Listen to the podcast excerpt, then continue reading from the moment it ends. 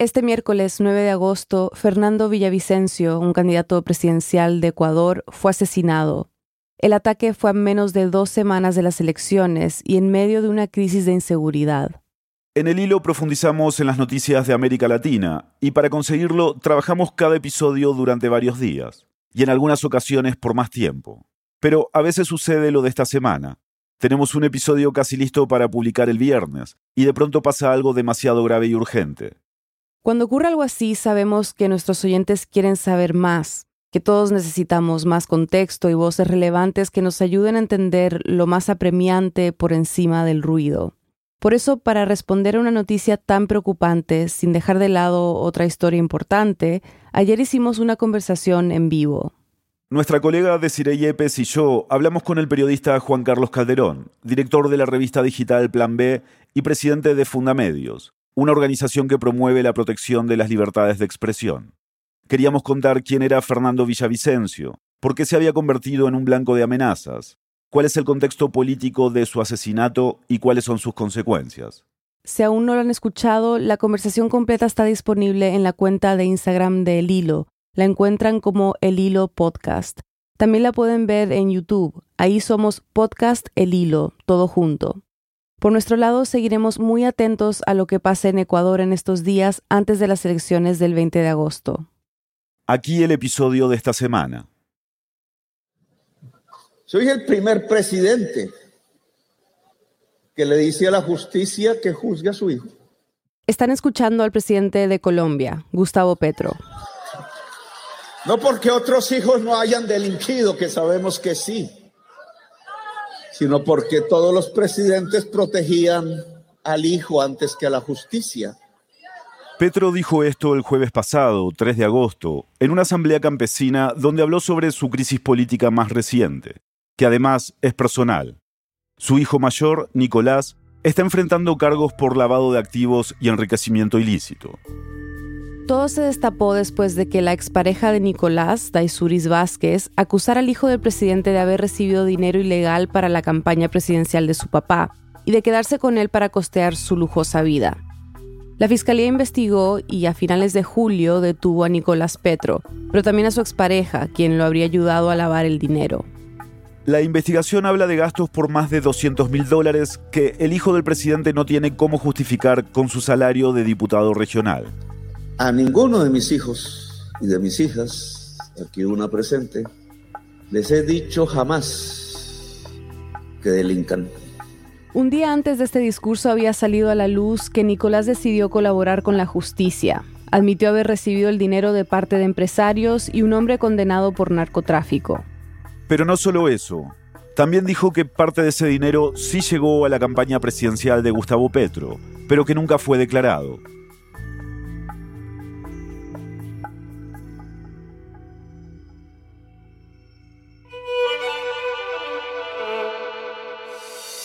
Bienvenidos a El Hilo, un podcast de Radio Ambulante Estudios. Soy Silvia Viñas. Y yo soy Eliezer Budasov. Esta semana Gustavo Petro cumplió un año en la presidencia de Colombia en medio del mayor escándalo que ha golpeado hasta ahora su gestión. Hoy, una trama de rencores familiares y traiciones que disparó una crisis política, la historia del caso contra Nicolás Petro, sus alcances judiciales y cómo puede afectar al gobierno colombiano. Es 11 de agosto de 2023.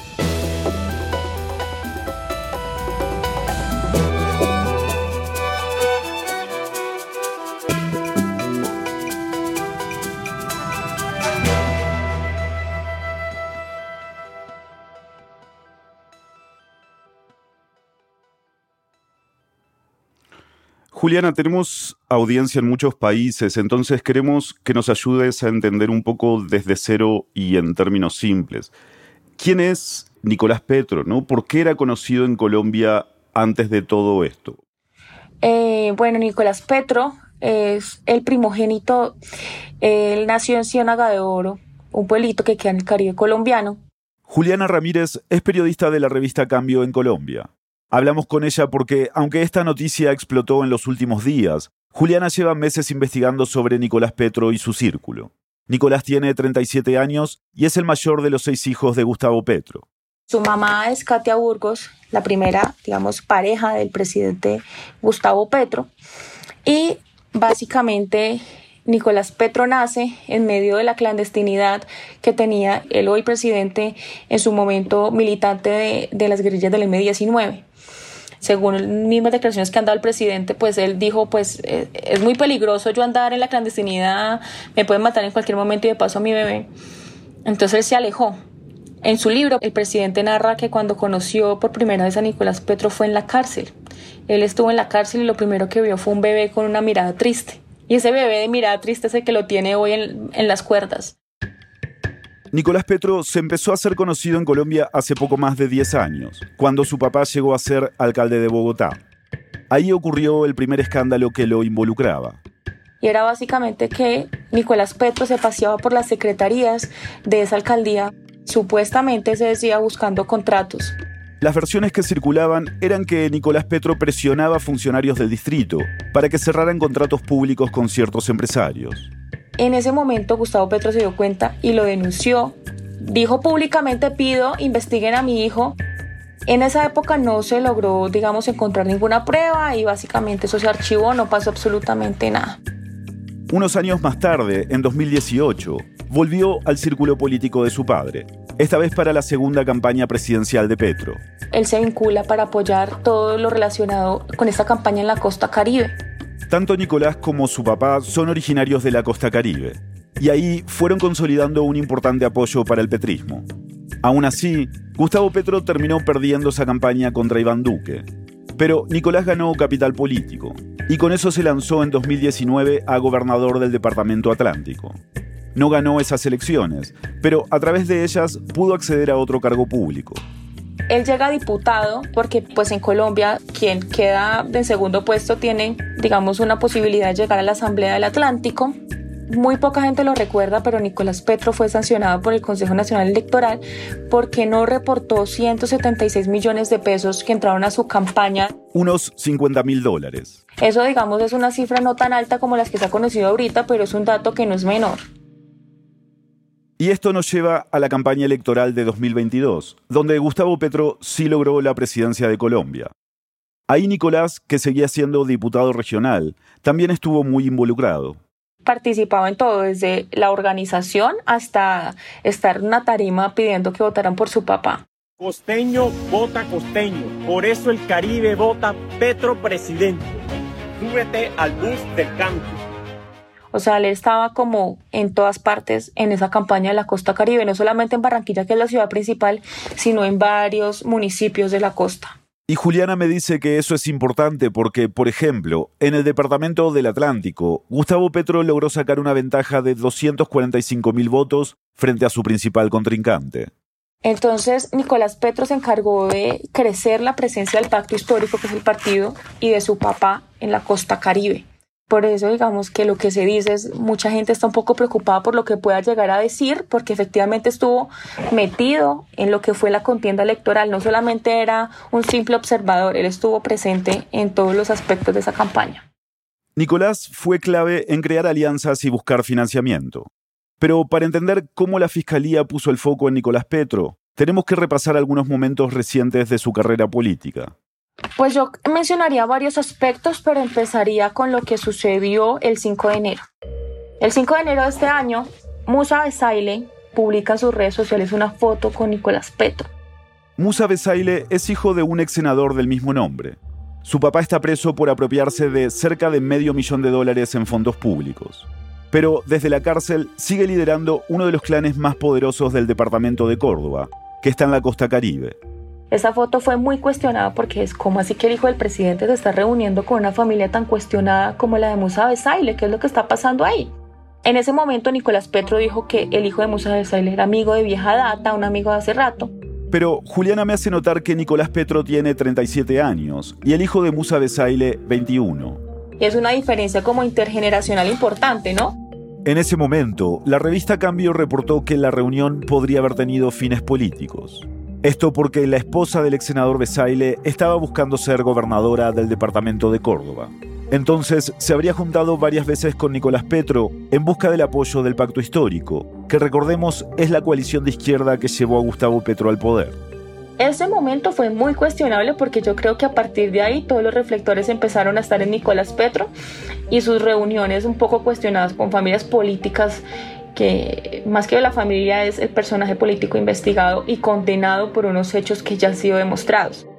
Esto fue el 5 de enero de este año y al día siguiente algo más se sumó a la lista de hechos que generaban dudas sobre el hijo del presidente. Nicolás fue anfitrión y organizador de una fiesta por el Día de Reyes. Fue una celebración multitudinaria afuera de la casa de su mamá. Nicolás Petro está financiando una fiesta ostentosísima con una tarima con cantantes vallenatos y la gente se pregunta, bueno, ¿y este pelado de dónde está sacando plata para pagar una fiesta tan cara? Invitando a whisky, invitando a cantantes vallenatos costosísimos y además en la mesa principal nosotros en cambio revelamos que había un personaje llamado Jorge Gerlain, que hace parte del clan Gerlain, que lo mismo, familia política tradicional relacionada o más bien cuestionada por distintos nexos e investigada. Luego, en revista Cambio, nosotros publicamos una semana después, concretamente el 15 de enero, que Nicolás Petro se estaba movilizando en una camioneta de un mega contratista de Meta, que se llama Juan Manuel Sarmiento Mejía. Meta es un departamento en la región oriente del país, a más de mil kilómetros de la costa caribe, que es donde Nicolás Petro hizo su carrera política. Entonces, Juliana dice que no se entendía por qué andaba en una camioneta de este megacontratista. En registros públicos se le ve más de 40 contratos, principalmente en el Meta, y es una persona que tiene claros intereses en contratación pública. De acuerdo con lo que ha reportado Juliana, la empresa de Sarmiento se dedica a obras de ingeniería, como la construcción de carreteras y también de viviendas, especialmente sociales. En ninguna parte declaran dedicarse a la protección de personas o al alquiler de vehículos. Juliana le preguntó a Nicolás Petro por la camioneta y él le dijo que la había alquilado su primo. Que él no conocía a la persona del dueño de la camioneta y que era su primo el que movilizaba. Pero las evidencias eran claras, quien se bajaba de esa camioneta y se movilizaba por todas partes con esa camioneta era él. Entonces, esta camioneta tiene una connotación especial porque me gusta llamarla como la camioneta de la discordia, porque esta camioneta la usaba Nicolás Petro, pero también la usaba su ex esposa Isuris Vázquez y la expareja del hijo del presidente es crucial en esta historia. Juliana me dice que le llama la camioneta de la discordia porque cuando la pareja se separó, él le quitó las llaves y eso aumentó la tensión entre ellos. Daisuris y Nicolás no quedaron en buenos términos después de su ruptura. Se acusaban mutuamente de infidelidad. Y él rápidamente hizo pública una relación con una de las mejores amigas de Daisuris, Laura Ojeda. Y este chisme no sería importante en esta historia si esto no hubiese terminado en que Daisuris Vázquez habló públicamente. Dio una entrevista a la revista Semana en marzo de este año. Esta revista, que se ha perfilado como una publicación conservadora en los últimos años, es considerada un medio abiertamente opositor al gobierno de Petro. La entrevista era, digamos, bien diciente en el hecho de que Daisuris Vázquez no solamente era esposa, porque ella hoy en día no se separado de Nicolás Petro, sigue siendo esposa legalmente no solamente era esposa de Nicolás Petro, sino que ella también estuvo en campaña, también recorrió las calles, ella también hacía parte de los eventos, entonces tenía mucha información. Ya les vamos a contar lo que dijo Daisuris Vázquez en esa entrevista, pero hay un detalle que tienen que saber primero.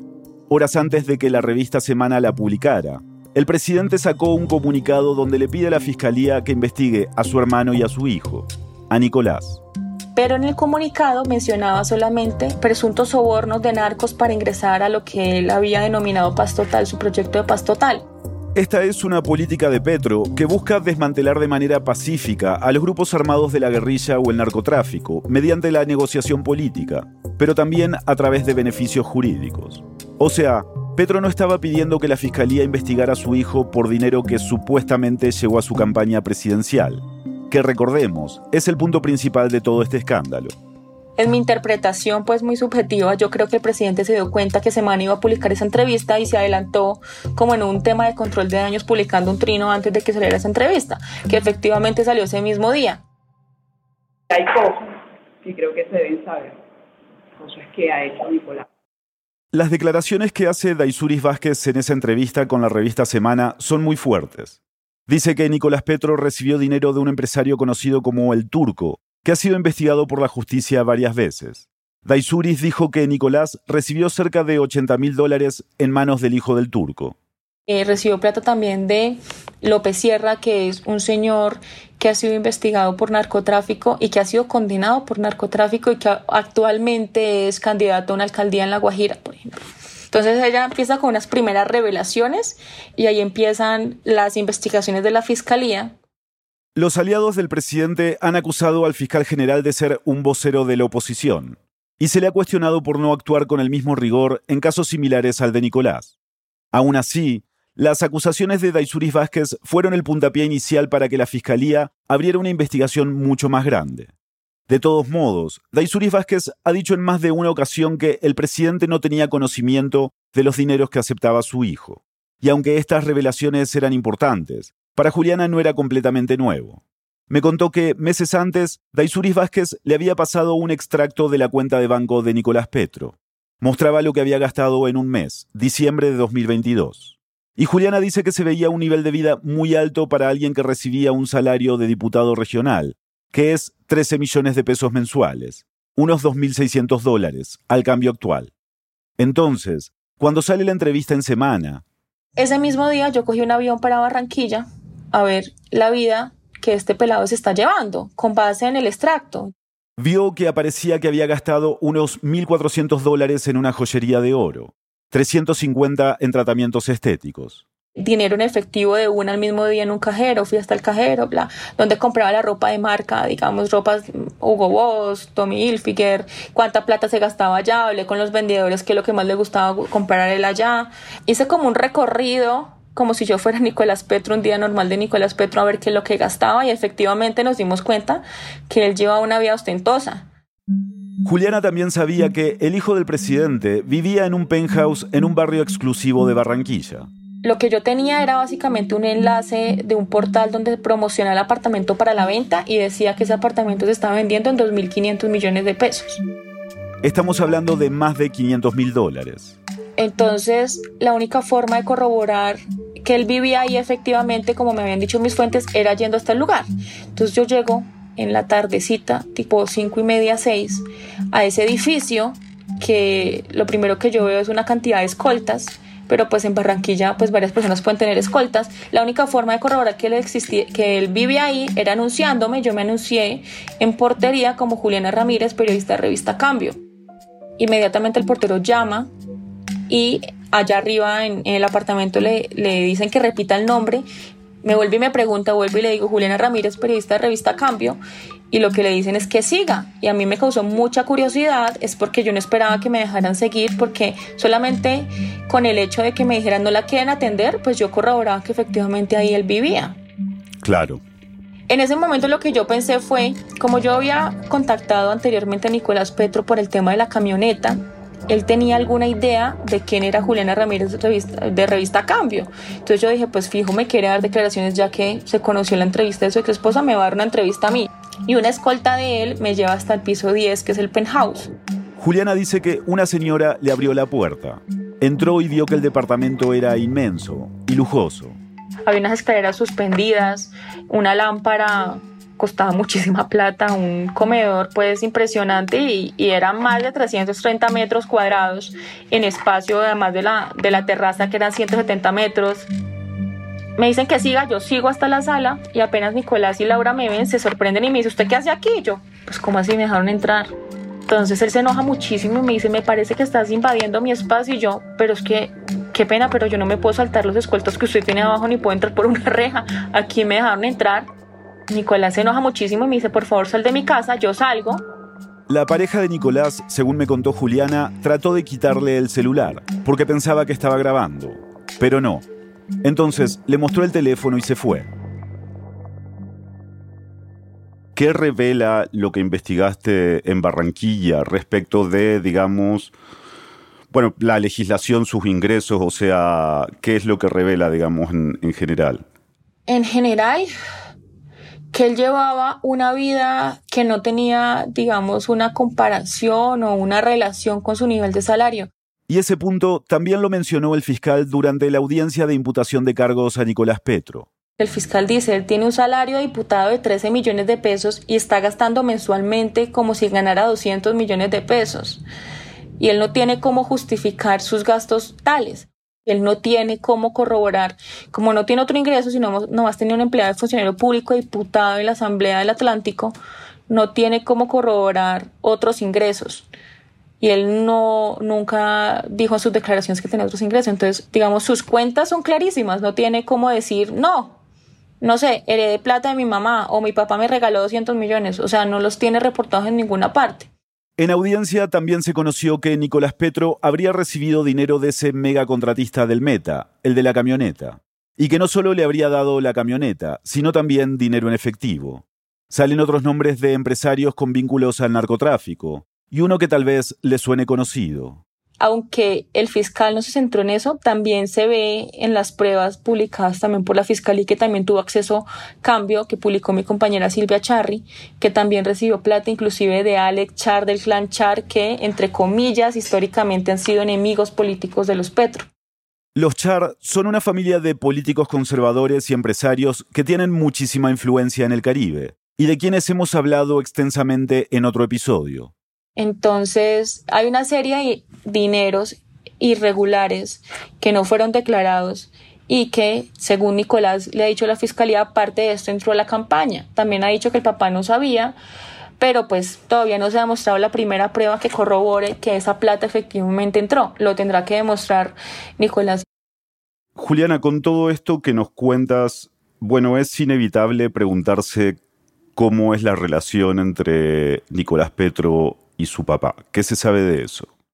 Pues fíjate que el mismo presidente Petro, en una entrevista que le dio a Daniel Coronel y a Federico Gómez Lara de Revista Cambio, él dio una frase que eso golpeó mucho a Nicolás. El presidente Petro, cuando le preguntan por los, los cuestionamientos a su hijo y por todo lo que está haciendo su hijo, él dice que no lo crió. Yo no lo crié. Y pues obviamente, cuando tú ves lo que Nicolás hacía, la vida de Nicolás Nicolás lo que hacía era también vender un acceso al poder, ¿no? El López Sierra y el otro estaban dando plata, pero no le estaban dando plata solo a Nicolás, sino lo que, lo que significaba para ellos tener acceso también a un hijo de un presidente y a donde ellos quisieran llegar. Entonces cuando el presidente Petro dice yo no lo crié y se desmarca de él y dice como prácticamente lo que hace es echarle la culpa a su mamá a la mamá de Nicolás de lo que está pasando prácticamente. Es un tema bien complejo. La relación de Gustavo Petro con su hijo siempre ha sido muy distante, inclusive desde pequeño. El Nicolás Petro le ha reprochado que su papá, digamos, nunca estuvo presente, ni nunca lo llamaba, ni nunca, digamos, estaba muy pendiente de su infancia, de su desarrollo y eso. Sin embargo, aunque sean muy distantes y eso, fue Gustavo Petro quien lo metió a su campaña. Fue Gustavo Petro quien lo permitió liderar temas en la costa. Fue el mismo Gustavo Petro quien invitó a votar por su hijo a la gobernación del Atlántico. Entonces, es, digamos, una relación muy difícil, pero una relación que siempre ha estado ahí y en el que su papá ha sido fundamental para su desarrollo político también. Como les contamos al comienzo del episodio, el presidente ha hablado abiertamente sobre los líos de su hijo. Cuando recién lo detuvieron, Petro dijo que como padre le duele muchísimo tanta autodestrucción y que uno de sus hijos pase por la cárcel, pero que como presidente le da todas las garantías a la fiscalía para proceder de acuerdo a la ley. Se sabe por qué Nicolás decidió colaborar con la justicia, ¿no? Primero porque eran muy evidentes las, las pruebas en su contra en los delitos que lo estaban investigando. El viernes pasado, Nicolás Petro quedó en libertad condicional y renunció a su cargo como diputado regional. También se supieron más detalles de su decisión. Dio una entrevista a la revista Semana, la primera que ha dado en todo este tiempo. La situación con, mi papá no, no viene bien desde hace varios meses atrás. Él mismo le dice en la entrevista de semana, básicamente su papá lo dejó solo. Siento que un padre siempre debe estar allí. Y yo sí sentí que, que él me dejó solo, que me dejaron solo y, me duele muchísimo. También él narra en la entrevista que hace pocos días su hermana menor cumplió 15 años y él lo tomó como un desplante terrible que no lo dejaran asistir al cumpleaños de su hermana antes de que la captura. Entonces una fractura familiar enorme y unos desplantes que él ve de su papá, de más allá de cualquier delito que pueda haber cometido, pues es su hijo. Y como dicen popularmente o como debería ser, entre comillas, pues los papás siempre deberían estar con sus hijos. En estos días se supo que la semana pasada el presidente intentó ir a la cárcel, pero su hijo no quiso recibirlo. En la entrevista con la revista Semana, Nicolás dijo que su papá se había reunido con los abogados que lo defendían y que la conclusión de sus defensores fue de que estaban solos en esto. Y esa fue otra de las razones por las que decidió colaborar con la justicia. Y hay una más. Él está en un momento muy difícil de su vida, pero también en un momento muy especial donde van a ser su primer hijo. Entonces, con esta nueva pareja, la brujea está a punto de tener un hijo y para él es muy importante estar presente en el nacimiento de su hijo. Entonces, él dice, cuando decide hablar y, y decide colaborar con la justicia, dice, lo hago por mi hijo y por mi familia y él dice en la entrevista prácticamente que no se va a inmolar por su papá. Entonces una serie de desplantes y fracturas familiares que finalmente lo llevan a él a, a delatar unos dineros que presuntamente entraron a la campaña. En esa entrevista a Revista Semana, Nicolás Petro dijo que el presidente no sabía sobre el dinero que él recientemente admitió haber recibido. O sea, el dinero que le habría dado el cuestionado empresario conocido como el turco. Tampoco el que habría recibido de parte de Samuel Santander López Sierra, quien fue condenado por narcotráfico. Pero a la pregunta de si el presidente sabía de otros fondos ilegales, Nicolás dijo que no podía contestar porque está en negociaciones con la fiscalía. Es importante precisar que, durante la audiencia de Nicolás y Daisuris, un juez señaló que el hijo del presidente había declarado, pero aún no había entregado pruebas de nada. Después de la pausa, ¿qué viene ahora en el proceso judicial contra Nicolás? ¿Y cómo puede afectar este caso a la presidencia de Gustavo Petro? Ya volvemos. ¿Sabías que todos nuestros episodios tienen transcripciones? Encuéntralos en el sitio web de Radiambulante, radiambulante.org y en la página del Hilo Podcast, elhilo.audio. Estamos de vuelta en el hilo. Jorge, lo que te quería preguntar a ti para comenzar es, ¿qué viene ahora en el proceso judicial contra Nicolás Petro? Bueno, entonces, digamos, habría, como dijo la misma Fiscalía, varias líneas de investigación. Él es Jorge Iván Cuervo, abogado, analista político e investigador de la Universidad Externado de Colombia. Jorge me explicó que una de estas líneas de investigación está en la propia Fiscalía donde tiene que corroborar los dichos por Nicolás Petro, porque Nicolás Petro ha dicho que habrían ingresado dineros irregulares a la campaña. Ojo que los dineros irregulares o ilícitos no necesariamente son dineros que vienen, por ejemplo, de narcotráfico. Un dinero irregular en una campaña en Colombia es de una persona jurídica, sí, o sea, de una empresa, por encima de los topes establecidos y que no sean reportados. Eso es lo que se denomina, digamos, recursos irregulares o recursos ilícitos. Entonces la fiscalía lo que tiene es que verificar muchos de los dichos por él y eso va a tener una implicación en la situación jurídica de él, sí, pero también se abren líneas de investigación hacia nuevas personas. Por ejemplo, las que el propio Nicolás Petro ha nombrado ya, el hombre que fue condenado por narcotráfico y otros empresarios que mencionamos en el segmento anterior. Por el lado del presidente, entonces, lo que dice nuestra constitución es que la comisión de acusaciones de la Cámara de Representantes que inician las investigaciones, lo que ha dicho la Fiscalía, se traslada la prueba, como se dice, y seguramente la comisión puede iniciar también su propia indagación. Es decir, es la comisión de acusaciones de la Cámara de Representantes y no la Fiscalía quien está investigando al presidente Petro. El presidente de la comisión dijo que el proceso ya empezó y está en etapa de investigación previa. Entonces, si la comisión encuentra evidencia de que el presidente sabía sobre el ingreso de dinero a su campaña y no hizo nada para impedirlo, esa acusación de la comisión pasa a la Cámara de Representantes, donde hay 172 legisladores. Allí se vota, sí, y tiene que ser por mayoría de dos tercios de los presentes en esa audiencia si el caso va al Senado. En el Senado se decide lo que se llama el antejuicio político y es que autoriza que la Corte Suprema de Justicia sea la que inicie el proceso penal, en este caso contra el presidente, por el hecho de tres delitos. El primero es saber sobre el ingreso de ese dinero. El segundo, que ese dinero no haya sido reportado.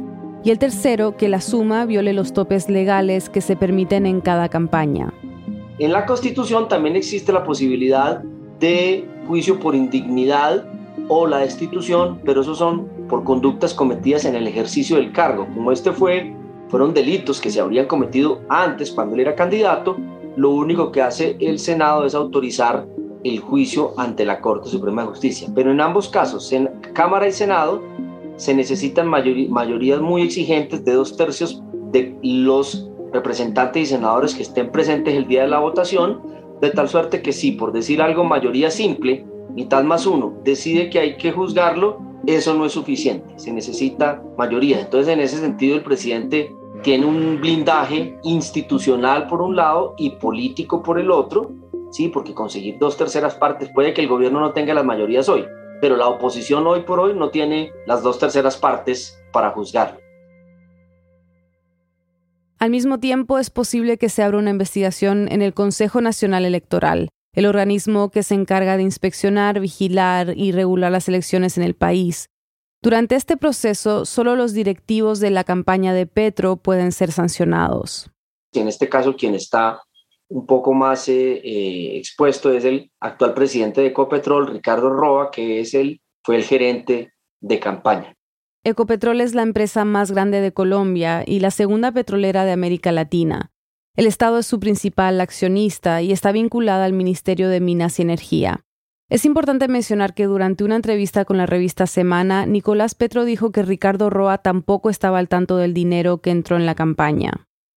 ¿Y qué pasa con otras personas de, de, la campaña, como Francia Márquez, por ejemplo? ¿A ella también la podrían acusar por haber sido parte de la campaña? Claro, en teoría sí, porque digamos, ella iba en la misma papeleta del presidente, ¿sí?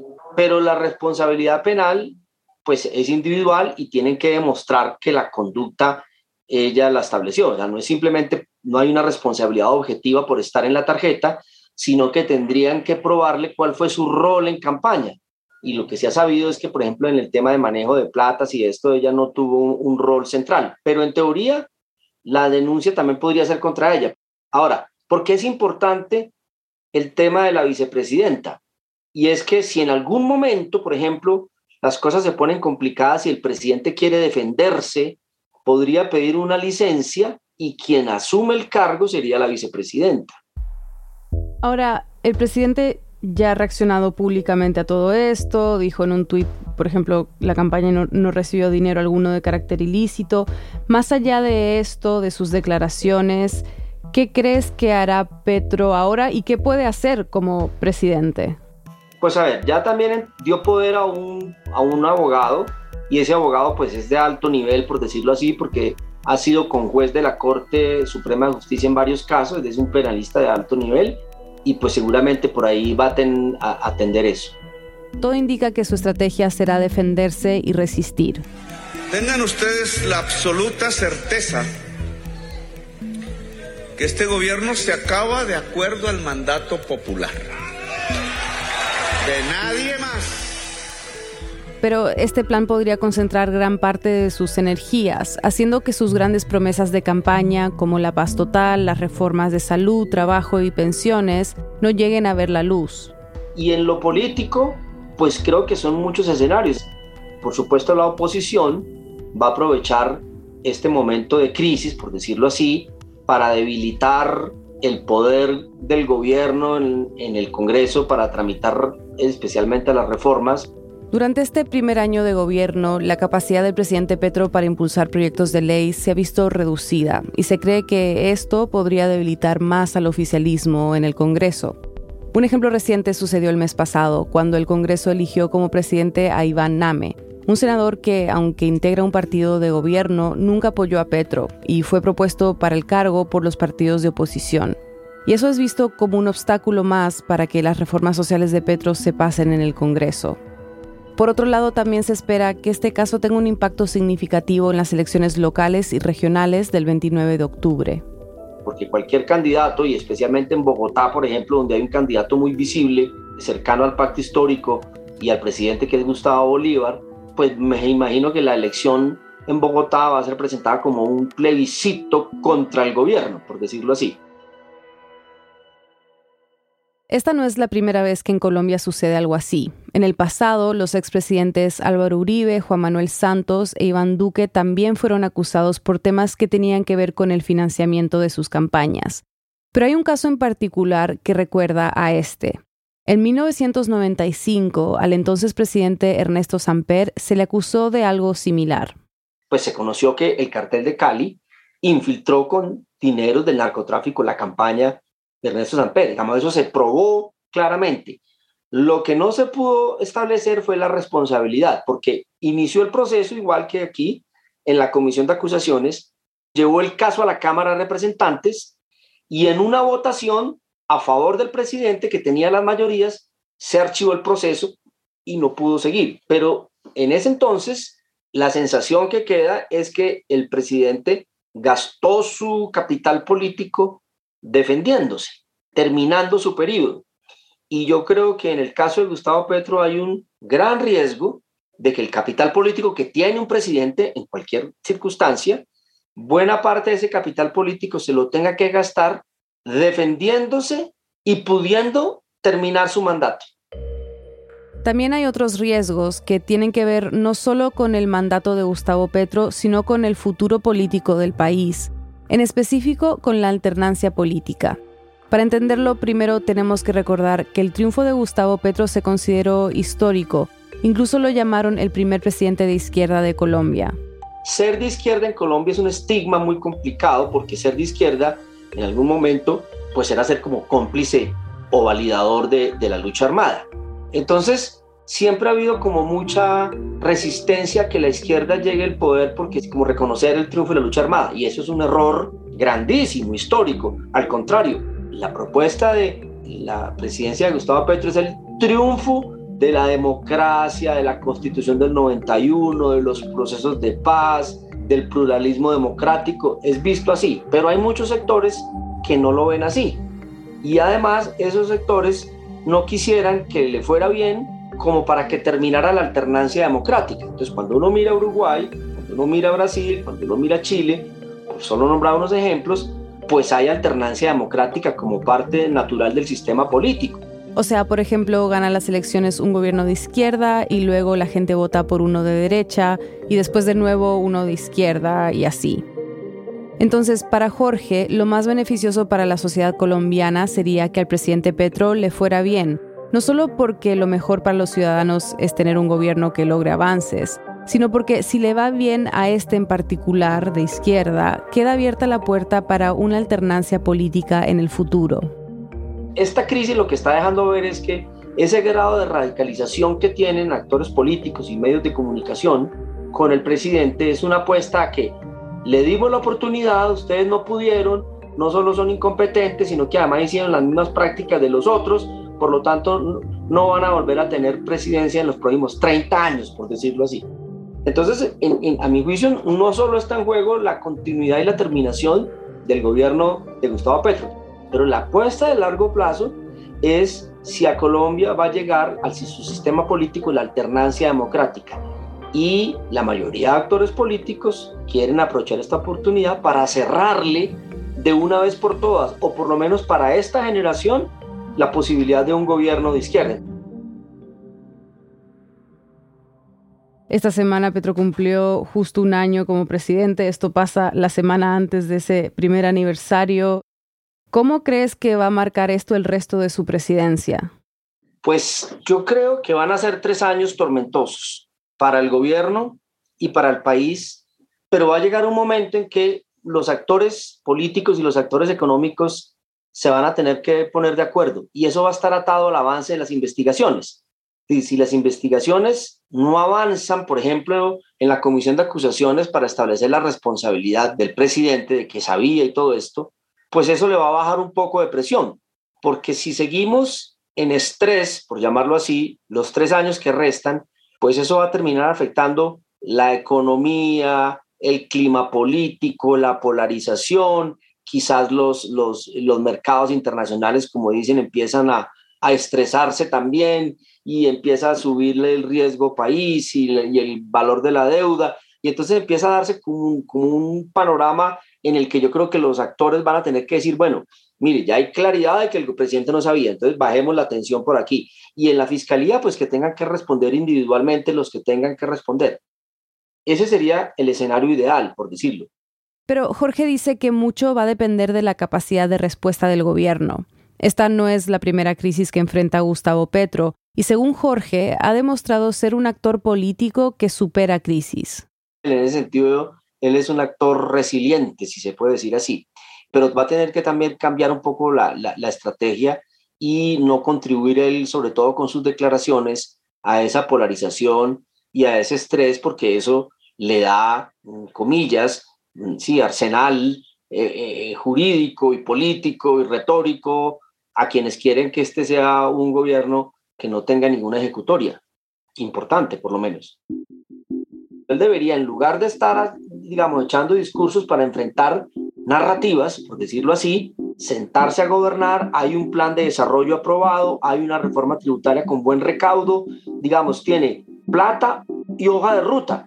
Con eso yo creo que él podría tenerlo, pero él vuelve y sale a la confrontación retórica y política y yo creo que eso es hacerle el juego a esos actores y termina conspirando contra la propia eficacia gubernamental. Es decir, los que lo votaron con convicción ideológica lo van a defender siempre, sí, como, como suele pasar. Pero quienes no lo votaron con convicción ideológica, sino con una esperanza de cambio, pues esperarían no solo que las cosas cambiaran, y por eso se sorprenden de este tipo de cosas, final, campañas ilegales, narcos metidos, todo ese tipo de cosas, sino que empiecen a haber cambios reales en su vida. Y en eso el gobierno tiene que, que pensar más en eso que en dedicarse a la, a la discusión con las grandes narrativas, porque es que ahí gasta capital político. Y cuando ya viene a mover lo gubernamental, que es muy complejo, pues tiene dificultades, ¿sí? tiene dificultades. Bueno, muchas gracias Jorge. Bueno, Silvia, perfecto.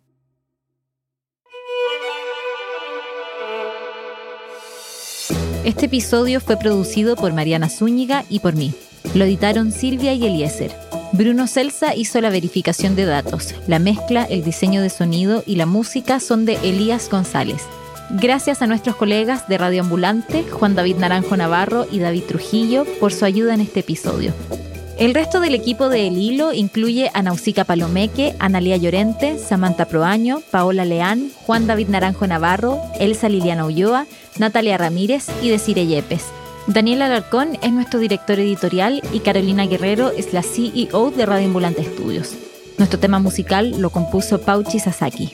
El Hilo es un podcast de Radio Ambulante Estudios. Si valoras el periodismo independiente y riguroso sobre América Latina, te invitamos a unirte a nuestras membresías. Al donar, estarás contribuyendo directamente a que el hilo siga reportando sobre nuestra región.